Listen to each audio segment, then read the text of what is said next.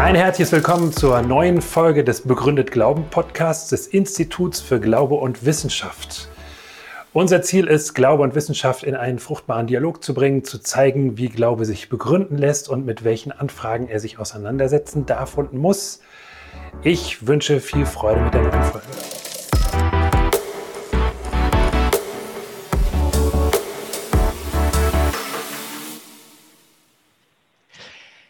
Herzlich willkommen zu einer neuen Folge unseres Begründet Glauben Podcasts. Heute zum Thema ein Recht zu sterben. Ich freue mich, dass ich zwei juristisch sehr gebildete Menschen bei mir haben darf, nämlich Dr. Felix Böllmann und Christine Uhlig von ADF International. Aber bevor ich irgendwas Falsches sage, was Sie machen, äh, bitte ich doch einfach mal euch beide, euch bitte selber vorzustellen. Christine, vielleicht fängst du mal an. Ja, gerne. Ähm, ja, mein Name ist Christine Uhlig. Ich arbeite für ADF International in einer Research-Kapazität. Äh, ich habe ursprünglich Recht und Psychologie studiert in Schottland, äh, weil mich die beiden Themen sehr interessiert haben äh, und befasse mich seit circa 2017 mit diesen Themen, mit ähm, alles, was um das Anfang und das Ende vom Leben betrifft und insbesondere eben auch ähm, Sterbehilfe und alles, was dazu gehört. Recht und Psychologie, das klingt schon mal wie geschaffen für dieses Thema, würde ich sagen. Felix. Ja, hoffentlich. Felix, wenn du dich noch vorstellen möchtest. Sehr gerne. Danke, dass wir hier dabei sein durften. Felix Bollmann, ich bin deutscher Jurist. Ich bin als Rechtsanwalt zugelassen in Deutschland und arbeite aber in Vollzeit für ADF International in Wien und bin dort beschäftigt mit Fragen eben des Schutzes des Lebens am Anfang und am Ende, äh, mit Fragen von Ehe und Familie. Und das große Oberthema, mit dem sich ADF International beschäftigt, ist die Glaubens- und Religionsfreiheit. Vielen Dank. Ich freue mich auf ein spannendes Gespräch. Ich, das ist Alexander Fink. Ich leite das Institut für Glaube und Wissenschaft hier in Marburg. Webseite iguw.de.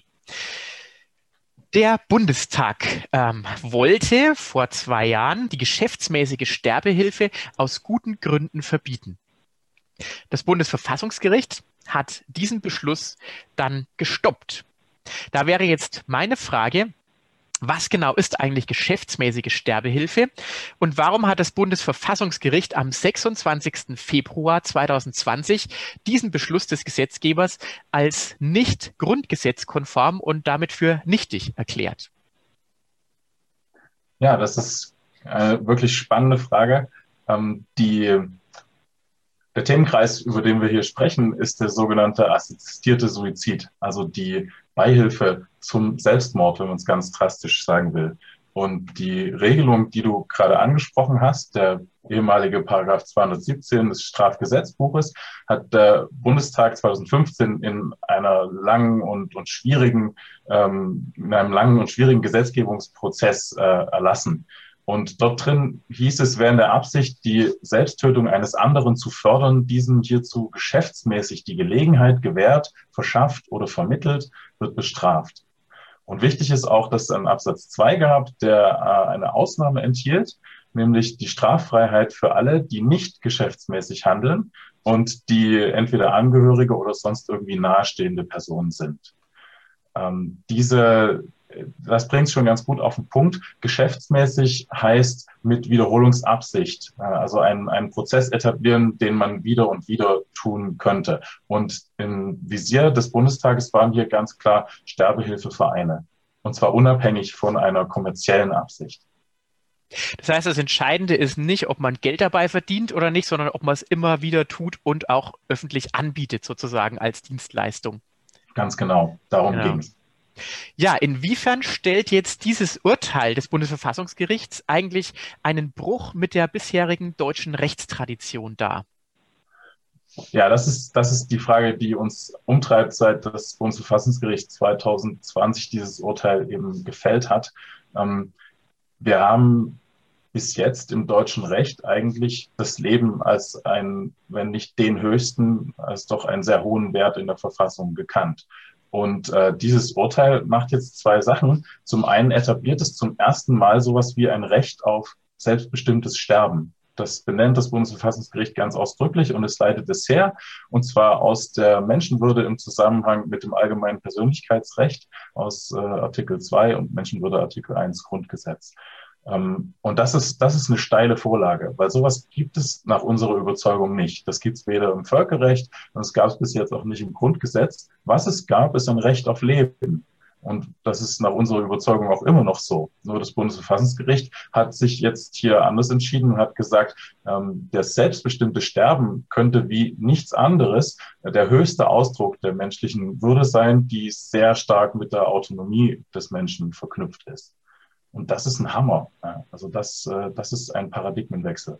Und die andere, äh, das andere, was bedeutsam ist an diesem Urteil, ist, dass dem Gesetzgeber jetzt ein sehr enger Spielraum nur noch verbleibt, weil das Bundesverfassungsgericht davor geprescht ist und sehr detaillierte Vorgaben gemacht äh, hat. Das Bundesverfassungsgericht hat die Norm für nichtig erklärt, und zwar mit Wirkung ex tunc. Also es ist so, als hätte es diesen Paragraph 217 nie gegeben die ganze Arbeit des Bundestages von 2015, die ganze politische Arbeit, das schwierige Ringen um diesen Kompromiss, ist alles weg, gibt's nicht. Und ab sofort gilt die Rechtslage, wie sie vorher galt. Ja, ab, ab dem Moment des Urteils ist es so, als gäbe es das nicht. Und äh, jetzt ist der Bundestag halt aufgerufen, das schon zu regeln, weil auch das Bundesverfassungsgericht gesehen hat, dass das ein schwieriges Thema ist und dass da natürlich auch Gefahren lauern, auch für die Autonomie des Menschen aber es hat eben einen sehr engen Spielraum vorgezeichnet und das äh, ist so eine Art ähm, richterlicher Aktivismus, könnte man fast sagen, wo das Bundesverfassungsgericht eigentlich über die Grenzen der Gewaltenteilung hinweg plötzlich Vorgaben macht, die eigentlich dem Gesetzgeber vorbehalten wären. Das heißt, das ist also wirklich nach 70 Jahren Grundgesetz wirklich ein enormer Einschnitt, eine Uminterpretation letztendlich auch des Grundgesetzes, die wir da vorfinden. Vielleicht hilft es uns dabei ja auch mal einen Blick in andere Länder vielleicht zu tun. Ähm, sind wir in Deutschland da ein Sonderfall? Preschen wir hier vor? Ziehen wir hier nach? Wie schaut es in anderen Ländern aus? Christine Uhlig, ähm, du hast dich damit schon etwas beschäftigt. Ja, genau. Also Länder gehen mit dieser Situation anders um und gehen das Thema auch anders an. Aber grob zusammengefasst kann man sagen, dass es in den meisten Ländern weltweit eben nicht gestattet ist. Ähm, sowohl ähm, Tötung auf Verlangen als auch der assistierte Suizid.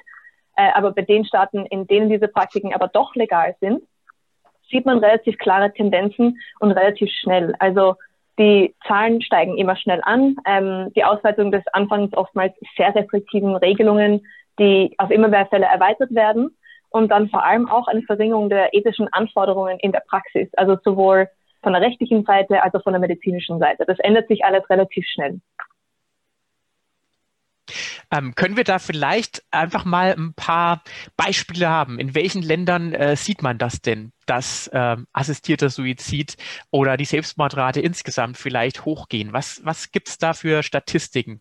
Mm, also wenn wir ein Beispiel aus Europa hernehmen, äh, zum Beispiel Belgien und die Niederlande, äh, seit 2002 ist in Belgien die Tötung auf Verlangen legalisiert und in den Niederlanden wurde zugleich auch der assistierte Suizid geregelt. Äh, in Belgien ist es bis heute eben nicht der Fall. Ähm, es ist ja auch ganz wichtig zu erwähnen, dass Länder verschiedene Begriffe verwenden und auch verschiedene Regelungen haben, was diese ganzen Sachen angeht. Ähm, was anfangs für schwerkranke Menschen mit geringer Überlebenschance gedacht war, hat sich seitdem auf viele weitere Fälle übertragen. Zum Beispiel äh, 2002 starben in Belgien 2053 Personen an äh, Sterbehilfe und 2018 waren das schon 2537. Also man sieht, dass das ein sehr massiver Anstieg ist in einem sehr geringen Zeitraum. Ähm, insgesamt machen diese Fälle heute bereits 24 Prozent aller Sterbefälle, äh, Sterbefälle in Belgien aus. Äh, und in den Niederlanden führt äh, Sterbehilfe zu sechs Prozent aller Todesfälle landesweit. Also man sieht, dass diese Gesetzesänderungen einen wirklich gravierenden Unterschied ausmachen. Und das ist alles in sehr geringer Zeit sehr schnell passiert. Vielen Dank. Ja, das sind äh, spannende Zahlen, die man sicherlich ernst nehmen muss. Ähm, wir haben jetzt schon gemerkt, äh, da gibt es eine ganze Reihe unterschiedlicher Begriffe, die da im Raum stehen. Also assistierter Suizid, Töten auf Verlangen. Ähm, es gibt ja noch die passive Sterbehilfe und so weiter. Vielleicht wäre es nicht schlecht, wenn wir da noch mal kurz ein bisschen Licht in die unterschiedlichen Begrifflichkeiten bringen. Gerne. Genau, also wir, wir sprechen von einem großen Thema Sterbehilfe. Aber wie das immer so ist, wenn man was juristisch behandelt, dann bemüht man sich um Präzision und deswegen unterscheidet man Unterfälle. Und auch hier sind die Begriffe nicht immer einheitlich, aber ähm, ich habe mal versucht, äh, diese vier Hauptrichtungen hier auf, äh, kurz auf einen Nenner zu bringen. Ähm, gemeinsam ist den allen nur, dass am Ende ein Mensch stirbt. Ähm, und wenn wir von dem Bereich assistierter Suizid reden, und das ist äh, das, wo, worum es hier geht, dann reden wir davon, dass ein Mensch selbst Hand an sein Leben legt und sich sozusagen umbringt. Ähm, und die Assistenz besteht darin, dass man dabei hilft. Also ein Dritter besorgt ihm die Substanz, aber nehmen muss sie der Sterbewillige selbst. Ähm, interessanterweise, juristisch kann man dem nicht beikommen und das war auch der Grund, warum man diesen Paragraph 217 brauchte. Denn da der Selbstmord an sich nicht strafbar ist, kann man auch keine Beihilfehandlung bestrafen. Und deswegen hat man einen eigenen Tatbestand geschaffen. Die anderen Sachen, ähm, sogenannte passive Sterbehilfe, Begriffe, da gibt es immer so ein bisschen Differenzen, wie man das nennen will, ist letztlich ein Sterben lassen. Und auch das ist eine, eine Möglichkeit, die leicht in Vergessenheit gerät, wenn wir die Segnungen der äh, modernen Medizin, Medizin nehmen. Ähm, wenn man als Arzt einen Patienten bekommt, ähm, dann ist man natürlich auch äh, so ein bisschen gefordert, bei der Berufsehre gegriffen und sagt, das kriegen wir wieder hin. Ja? Aber das ist natürlich nicht das Leitbild der Medizin und viele Ärzte sehen es auch ganz anders. Aber es herrscht oft so der Eindruck, ja, jemand ist krank, wir bringen ihn ins Krankenhaus. Ganz egal, ähm, ob er vielleicht tatsächlich bereits ein Sterbender ist oder an seinem Lebensende steht, warum auch immer. Und das Sterben lassen würde einfach heißen, leidvolles Sterben wird nicht verlängert. Man fängt keine Therapien an, die unnötig sind oder die den, das Leben auch in dieser Phase vielleicht einfach nur noch beeinträchtigen, Schmerzen zu fügen, sondern man lässt das Sterben als natürlichen Prozess zu und bietet zugleich menschliche Zuwendung und auch Schmerzlinderung. Also zum Beispiel palliativmedizinische Hilfen sind hier gefragt. Ähm, Im Gegensatz dazu gäbe es die indirekte Sterbehilfe. Das ist auch ein umstrittener Begriff, aber letztlich geht es darum, was im, was im Zentrum der Behandlung steht. Bei der indirekten Sterbehilfe würde man sagen, dieser Patient hat so viele Schmerzen, wir müssen unbedingt Morphium geben. Und wir wissen, dass Morphium äh, das Leben verkürzen kann und dass da ein Risiko besteht, aber wir nehmen das Risiko in Kauf, weil im Vordergrund hier die Reduktion der Schmerzen liegt. Und am Ende stirbt der Patient vielleicht daran und dann sagt man, okay, ähm, das war nicht zu vermeiden, aber wir wollten, dass er keine Schmerzen hat. Und dann gibt's äh, als krasses Gegenbeispiel die Tötung auf Verlangen. Das ist das, was in Deutschland nach wie vor strafbar ist. Da gibt es auch einen eigenen Tatbestand, in Paragraph 216. Das wäre, wenn ein Mensch darum bittet, dass ein Arzt oder ein anderer ihn tötet. Vielleicht weil er unsägliche Schmerzen leidet oder warum auch immer. Ähm, diese Tötung auf Verlangen ist in Deutschland verboten. Die Beispiele, die wir gerade gehört haben, in, von Belgien und den Niederlanden, dort ist es anders. Dort hat man das tatsächlich erlaubt. Man hat es aber zunächst auf bestimmte Fälle beschränkt, wie zum Beispiel eine unheilbare Krankheit, eine schlechte Überlebensprognose von zum Beispiel sechs Monaten oder einem anderen Zeitraum. Ähm, und man hat es in den letzten Jahren immer mehr erweitert, sodass es auch Kinder jetzt in Anspruch nehmen können, das auch unabhängig ist von der Lebenssituation. Und auch das Bundesverfassungsgericht hat im Hinblick auf den assistierten Suizid jetzt gesagt, ähm, es kann nicht darauf ankommen, warum ein Mensch aus dem Leben scheiden will. Er muss nicht krank sein, er muss nicht alt sein, er muss überhaupt gar keinen Grund haben. Es ist Ausdruck seiner Würde, wenn er das einfach so beschließen kann. Und das ist eben dieser Bereich, von dem wir hier sprechen, Hilfeleistung beim Vollzug einer Suizidhandlung. Der Sterbewillige muss es selbst tun, der Sterbehelfer unterstützt ihn nur dabei. Okay, also was ist jetzt dann sozusagen vom Gesetzgeber nach dem Urteil in Deutschland, nach dem Urteil des Bundesverfassungsgerichts in Deutschland zu tun? Also ähm, welche Grenzen hat er? Was muss er auf jeden Fall erlauben? Und wo darf der Gesetzgeber jetzt äh, Grenzen einziehen? Das fände ich jetzt nochmal interessant. Also was ist die Aufgabe an den Bundestag letztendlich und an die Regierung? Ja, wir haben ja schon äh, gesagt, dass, der, dass das Bundesverfassungsgericht hier sehr enge Vorgaben gemacht hat. Die Rechtslage im Moment ist schlechter, als sie nach 2015 war, weil im Moment Sterbehilfevereine ganz normal ihr Geschäft betreiben können. Ähm, da gibt es ganz unterschiedliche Modelle. Und das Bundesverfassungsgericht hat durchaus in dem Urteil auch ausgeführt, welche Risiken damit verbunden sind. Und es hat mehrfach deutlich gesagt, dass der Gesetzgeber gehalten ist, sich am Schutz des Lebens zu orientieren und diese Risiken auch verringern soll. Aber was könnte das jetzt noch sein? Das Bundesverfassungsgericht hat nämlich gleichzeitig auch gesagt, dass man äh, es mit dem Schutz nicht so weit übertreiben darf, dass dem Suizidwilligen keine eigene Handlungsmöglichkeit mehr bleibt. Aus meiner Sicht ist es ganz wichtig, dass die Orientierung am Schutz des Lebens äh, die dominante Orientierung bleibt. Und äh, der Gesetzgeber soll diese Fälle möglichst reduzieren. Und das ist jetzt natürlich ein Spannungsverhältnis, weil man kann nicht einerseits einen assistierten Suizid legalisieren und das ausgestalten und andererseits sagen, ja, wir machen aber Suizidprävention, wir wollen das eigentlich gar nicht. Die Erfahrungen aus anderen Ländern zeigen, dass die Zahlen eben dann sofort ansteigen, wenn man einmal eine rechtliche Möglichkeit geschaffen hat. Deswegen würde ich plädieren für eine Verstärkung der Suizidprävention, Beratung, Begleitung von Menschen. Ja. Denn äh, das ist nicht so einfach, wie man sich das vorstellt. Es gibt Forschung dazu, in wie vielen Fällen von Suiziden, äh, die nicht funktioniert haben, Leute das bereut haben ähm, und das eigentlich dann sagen, es war ein Fehler, das hätte ich überhaupt nicht machen dürfen. Und äh, aus der äh, Psychologie wissen wir auch, dass in, in fast 90 Prozent der Fälle, wo sich jemand tatsächlich das Leben nimmt, irgendwelche psychischen Störungen vorlagen. Und das hat das Bundesverfassungsgericht alles gesehen. Deswegen ist hier wirklich Prävention gefragt. Und das andere ist, äh, wenn Menschen unsäglich leiden, dann muss man ihnen natürlich helfen. Das ist ja auch ein ganz wesentlicher Grundsatz der Medizin und deswegen wäre eigentlich die Palliativmedizin als Alternative zu stärken. Und dazu braucht es Aufklärung von Patienten.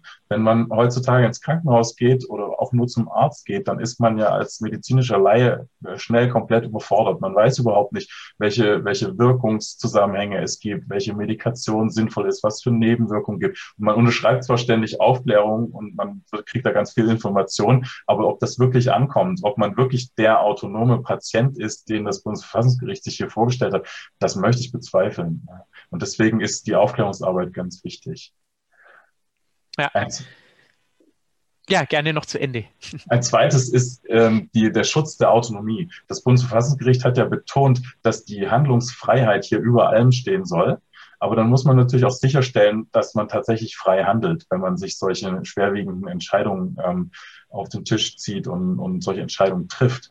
Und zwar geht es da aus meiner Sicht sowohl um die Autonomie dessen, der sich das Leben nehmen möchte, als auch um die Autonomie des Suizidhelfers. Das Einzige, was an dem Urteil wirklich positiv ist, ist, dass es ganz klar feststellt, es darf niemand zur Suizidhilfe gezwungen werden. Auch die muss freiwillig sein. Und deswegen scheint mir der Autonomiegedanke hier gerade im Hinblick auf medizinisches Personal, auf Ärzte, auf Pfleger, auf Krankenschwestern ganz wichtig auch zu sein. Auch auf die darf kein Druck ausgeübt werden.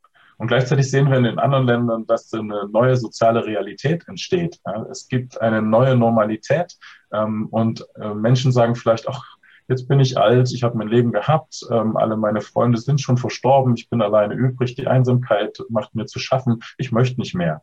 Wenn das schon ein Grund sein soll, um aus dem Leben zu, zu scheiden, kann man dann noch sagen, das ist freiwillig. Und wie will man das absichern? Also hier ist tatsächlich der Gesetzgeber gefragt.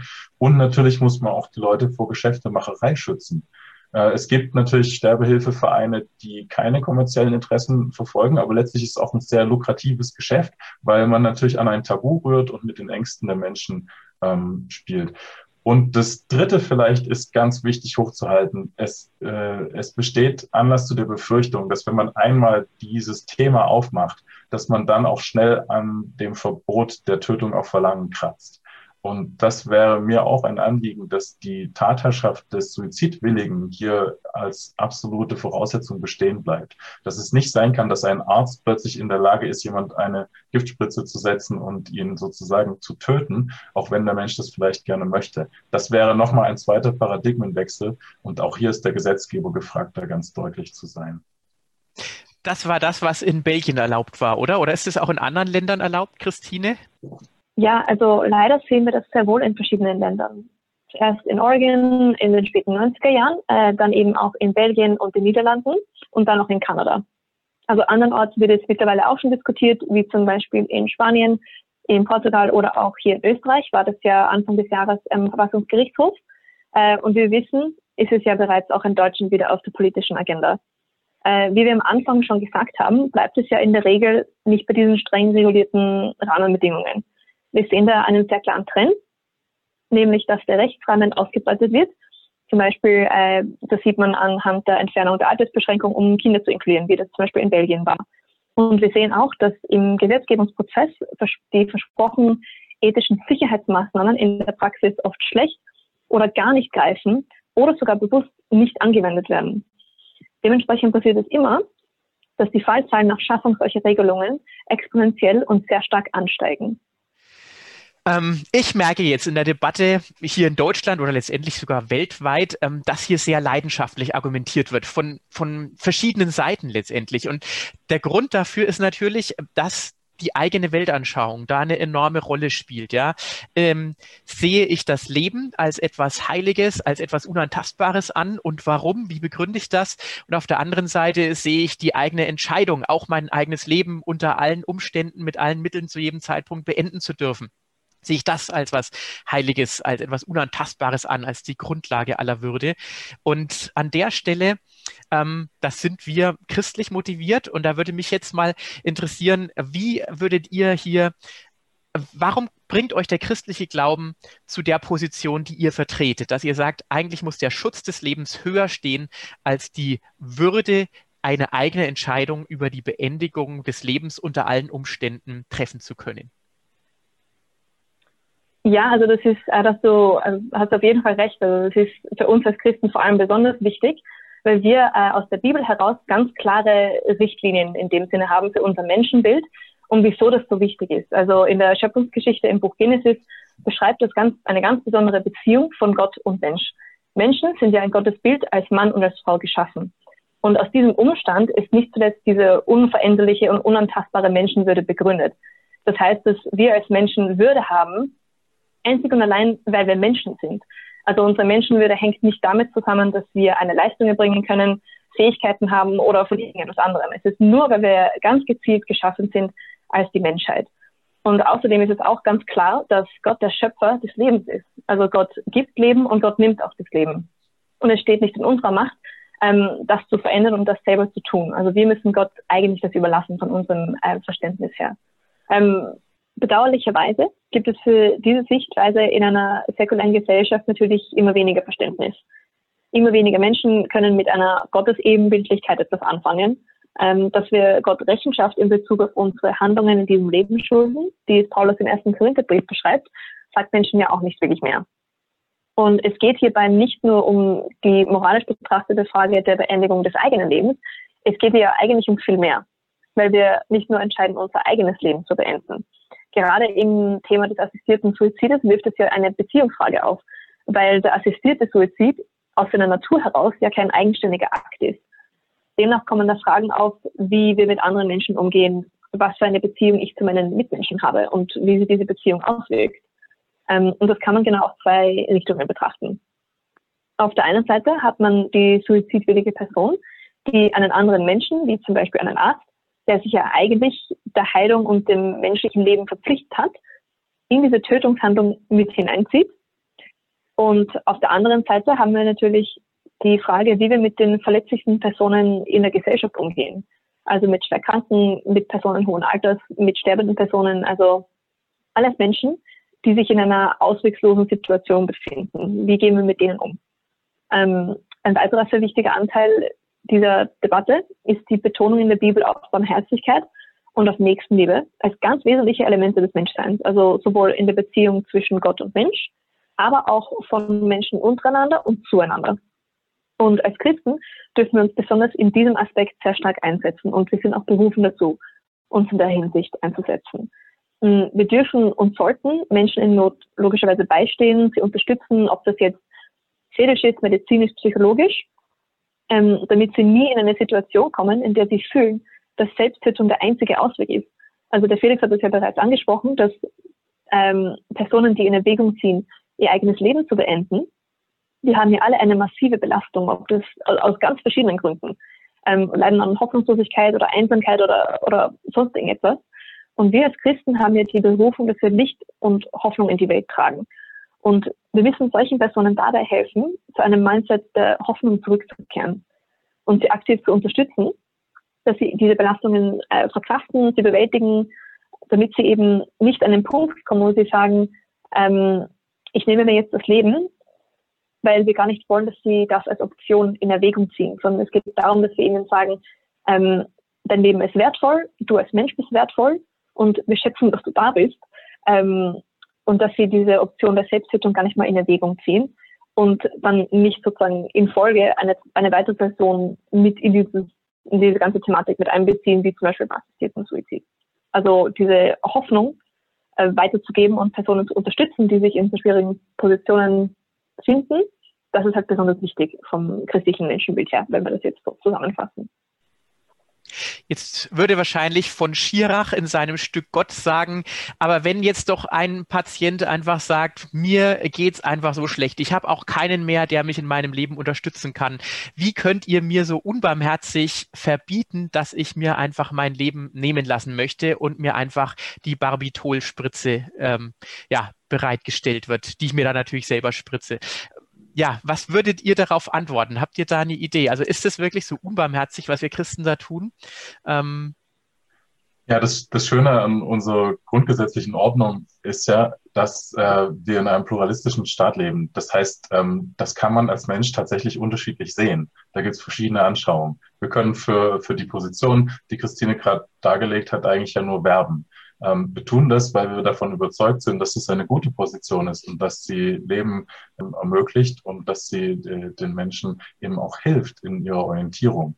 Aber in der Tat, bei von Schirach bin ich mir nicht sicher, ob das nicht ein Strohmann vielleicht ist, eine, eine Debatte, die da aufgemacht wird was ist denn würdiges Sterben? Ja, bedeutet würdiges Sterben, dass man dem Leben ein Ende setzt? Also die Argumentation des Bundesverfassungsgerichts in dem Urteil von 2020, die ähm, fordert mich auch heraus, ja, weil ähm, die Menschenwürde kann ich natürlich nur dann haben, solange ich Mensch bin. Das bedeutet, setzt das Leben voraus. Wenn ich jetzt als höchsten Ausdruck meiner Menschenwürde empfinde, dass ich mir das Leben nehmen kann und damit natürlich meine Menschenwürde auch zu einem Ende kommt, ähm, dann habe ich, dann habe ich da äh, intellektuell große Schwierigkeiten, das nachzuvollziehen, muss ich sagen.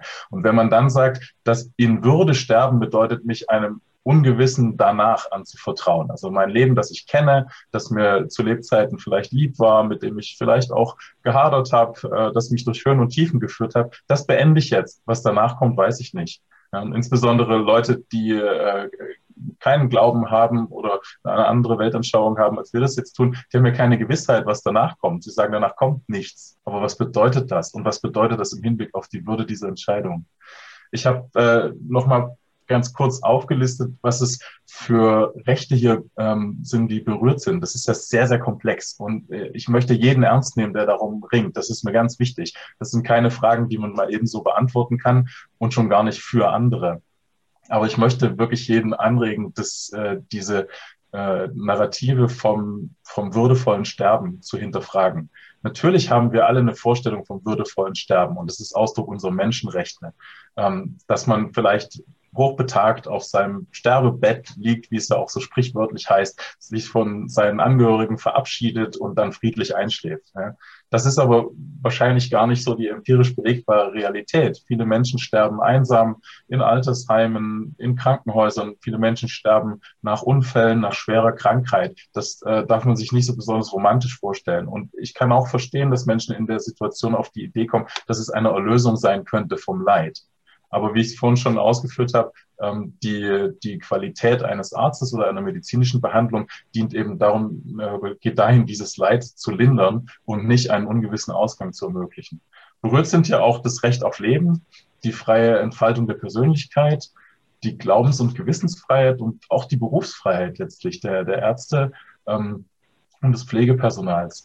Und alle diese Rechte sind im Grundgesetz garantiert und sind zum Beispiel auch in der Europäischen Menschenrechtskonvention und in anderen völkerrechtlichen Rechteerklärungen garantiert. Und damit soll man nicht Schindluder treiben. Das sind Leitplanken unseres durchaus pluralistischen Gemeinwesens, ähm, die uns auch äh, Sicherheit und Richtung weisen, auch dann, wenn wir keinen Glauben an einen persönlichen Gott haben. Und das ist, glaube ich, ein letztes, was ich sagen möchte in, in, in der Richtung.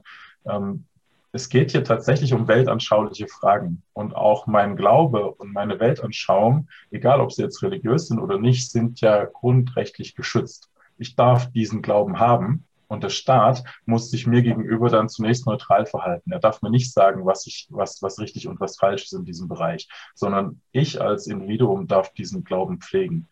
Und äh, das scheint mir hier schnell in Vergessenheit zu raten, wenn wir plötzlich eine neue Normalität des würdevollen Sterbens ausrufen, ähm, weil wenn wir das dann auch noch mit staatlichen Maßnahmen sanktionieren oder durch Gesetze regeln, dann wie ist es dann eigentlich mit der Neutralität des Staats? Und so schön sich das für den einen anhören mag, so große Not mag vielleicht der andere leiden, der aufgrund seines Glaubens eine andere Vorstellung davon hat. Und auch hier ist seitens des Staates höchste Zurückhaltung geboten.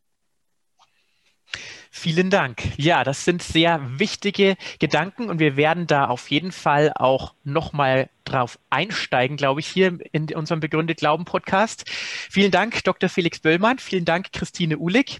Sterberecht darf umfasst die Würde des Menschen, die Menschenwürde, auch das Recht den Träger dieser Würde selbst abzuschaffen? Eine spannende Frage. Als Christen glauben wir, der Mensch hat diese Würde und Würde wird ihm zugesprochen, auch indem wir diesem Menschen mit Liebe und mit Sorgfalt begegnen und ihn ernst nehmen und versuchen, ihm das Leben auch mit Schmerzen so, so leicht wie möglich zu machen, ja, ihm entgegenzukommen, ihm zu helfen, sein Leben zu bewältigen.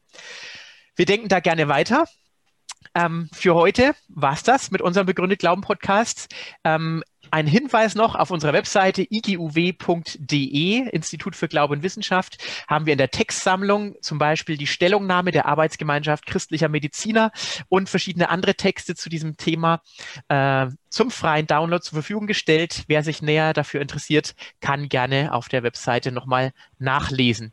Und ansonsten freuen wir uns, wenn Sie wieder vorbeischauen beim nächsten Mal im Begründet Glauben Podcast. Herzlichen Dank fürs Dabeisein. Das war's mit der heutigen Folge. Wenn es Ihnen oder euch gefallen hat und äh, ihr euch melden möchtet, macht das gerne über unsere verschiedenen sozialen Medien oder über unsere Website. Da gibt es ein Kontaktformular und da sind auch unsere E-Mail-Adressen zu finden. Wir freuen uns, von euch zu hören.